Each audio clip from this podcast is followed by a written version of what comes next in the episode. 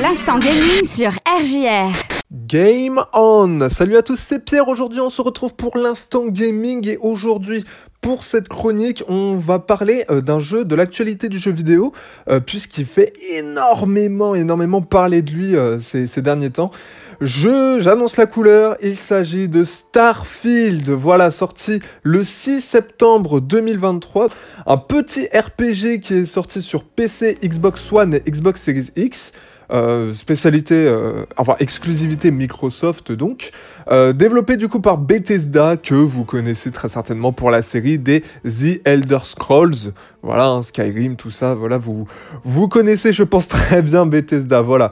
Le fameux donc RPG de Bethesda qui a fait parler de lui ces derniers mois, un jeu qui nous emmène loin de notre bonne vieille terre dans les confins les plus reculés de l'univers dans un monde très avancé, très futuriste. Ce jeu était tellement attendu puisqu'il représente quand même une potentielle nouvelle série pour Bethesda, euh, ce qui était plus arrivé depuis quand même bien longtemps. Maintenant qu'il est sorti, eh bien qu'en est-il? La satisfaction est présente ou la déception est-elle de mise? Eh bien c'est ce que nous allons voir, c'est la question à laquelle nous allons répondre aujourd'hui.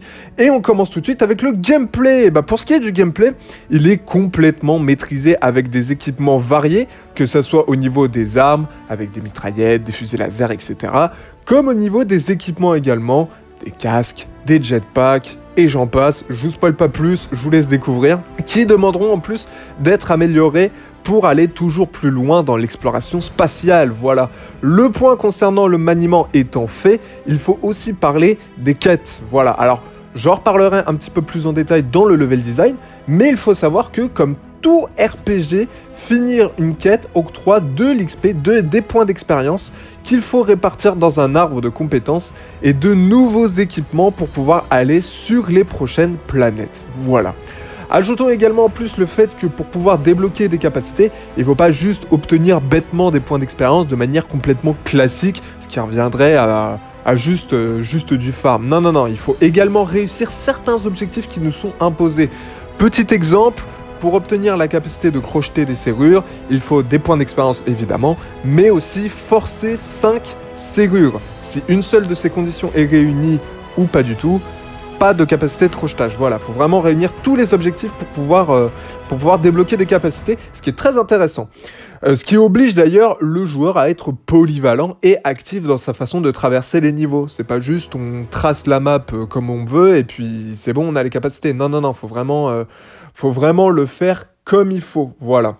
En bref, un gameplay réussi qui, même s'il ne révolutionne rien dans le monde du RPG, reste particulièrement plaisant et intéressant à plus d'un titre, le tout alternant entre vue à la première personne et à la troisième personne, c'est-à-dire qu'à la fois on voit le protagoniste que l'on contrôle et à la fois on a la vision directement dans les yeux du protagoniste que l'on contrôle, vue à la troisième, à la première personne, qui est alternée, qui est très bien faite, euh, très très ingénieux, en plus d'être sérieusement bluffant pour le coup. Voilà, c'est clairement euh, les deux le gros point fort de ce gameplay. Voilà. On passe maintenant au level design, et bah c'est là en fait le plus gros point fort, le fait de manier le RPG avec un monde complètement ouvert. Il est tout à fait possible d'explorer comme on le souhaite toutes les planètes sur lesquelles on va poser le pied. Voilà. L'exploration a son paroxysme, c'est clairement le mot, euh, c'est clairement ce qu'on peut dire. Ce qui nous permet de découvrir un contenu complètement colossal avec les quêtes, les objets à récupérer, les créatures à affronter, sans oublier la possibilité de choisir l'itinéraire et la direction voulue dans les quêtes principales en fonction de votre façon de jouer. Voilà, donc il y a vraiment un énorme énorme contenu. Le seul bémol qui pointerait le bout de son nez, eh ben, ce serait le fait que certaines planètes sont plus inspirées que d'autres. On sent que les développeurs se sont cassés la tête à imaginer toujours de nouvelles planètes. Or, certaines ne sont pas très recherchées en fait ou assez semblables à des planètes que l'on a déjà pu parcourir avant. Voilà, c'est là le petit bémol. Mis à part ce petit défaut, le level design, en plus d'être en parfaite adéquation avec le gameplay, nous offre une sensation de liberté très bienvenue. Voilà, c'est vraiment très bien, très réussi, très très réussi.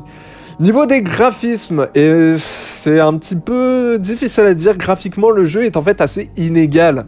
Certaines planètes sont vraiment magnifiques, toujours très détaillées, avec de très beaux décors, et d'autres sont bah, beaucoup plus lisses en fait, qu'elles manquent un peu de vie et paraissent même assez vides en fait. C'est c'est inégal, c'est inégal disons. Mais ce qui fait quand même le plus peur, ce serait quand même la synchronisation labiale avec les protagonistes que l'on va rencontrer, qui est euh, complètement ratée ça peut faire peur. Quand je dis synchronisation labiale, c'est euh, le personnage qui est en train de parler, on le voit bouger les lèvres alors qu'il n'y a, plus de dialogue, il ne parle plus du tout. C'est mal fait, quoi. C'est assez mal fait. Et techniquement parlant, euh, voilà, le jeu est très maîtrisé, en tout cas sur Series X, voilà.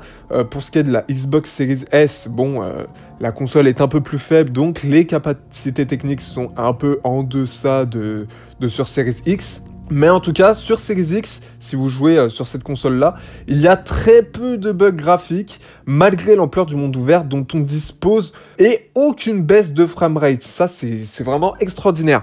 Pour ceux qui ne savent pas, la framerate, c'est le nombre d'images que le jeu diffuse chaque seconde. Si vous connaissez le 30 fps, le 60 fps, c'est ça la framerate. Et ça correspond du coup au nombre d'images qu'il y a de diffusées par seconde. En l'occurrence, le 60 fps, c'est 60 images diffusées par seconde. Voilà. Et donc il y a très peu, euh, même aucune baisse de framerate. Résultat graphique globalement correct, mais bah, qui aurait pu être bien plus impressionnant, surtout pour un jeu qui se veut être une grosse licence.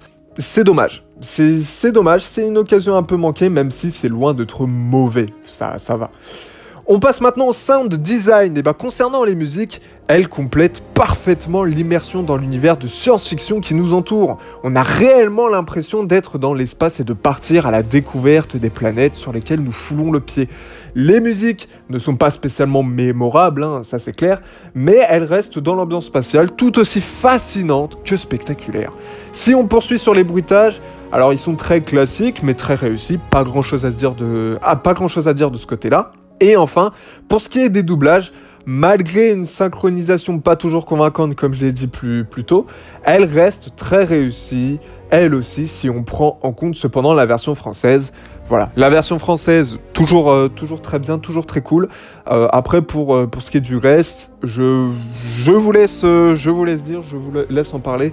je, je ne suis pas allé voir la version, la version, version originale, version anglaise-américaine, je ne sais pas. Voilà. Pour ce qui est ensuite de la durée de vie, eh ben, comptez environ une vingtaine d'heures de jeu pour finir l'histoire principale.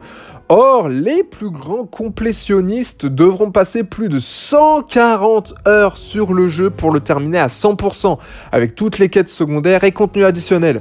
Une durée de vie clairement à l'image de son exploration, démesurée, tout simplement. Il est vraiment démesuré. Le tout étant agrémenté en plus d'une difficulté très bien maîtrisée. En bref, il y a beaucoup à faire dans l'espace, ça c'est clair. On termine maintenant sur la petite conclusion. Et bah écoutez, un contenu démesuré, voilà ce qui caractérise bien Starfield. Le jeu est une réussite totale sur tous les points. Sans être révolutionnaire, le jeu parvient habilement à réunir les attentes des joueurs à la soif de découverte spatiale ou des fans de science-fiction. À tel point qu'on le nomme carrément le Skyrim de l'espace. Hein. Et on comprend très vite pourquoi, mais c'est vous dire à quel point vraiment le, le contenu du jeu est vraiment, euh, vraiment immense. Quoi. Alors tout n'est pas parfait, certes, mais nous avons clairement un jeu prometteur qui peut prétendre au titre de jeu de l'année 2023 aux côtés d'un certain Zelda Tears of the Kingdom. Très clairement, voilà le fameux titre euh, Game of the Year ah, il va être disputé entre les deux, je pense, même si, euh, même si je pense que Zelda est au-dessus. Mais bon, je m'égare, voilà. En attendant, c'est tout pour Starfield et c'est tout pour l'instant gaming. J'espère qu'il vous aura plu. Merci de m'avoir suivi. Euh, comme d'habitude, si vous voulez retrouver toutes mes chroniques précédentes, c'est sur rgrradio.fr, comme d'habitude. Et en attendant, Emma, pour ma part, je vous dis bye bye. Et vous le savez pour ma part, c'est un game over. Allez, ciao tout le monde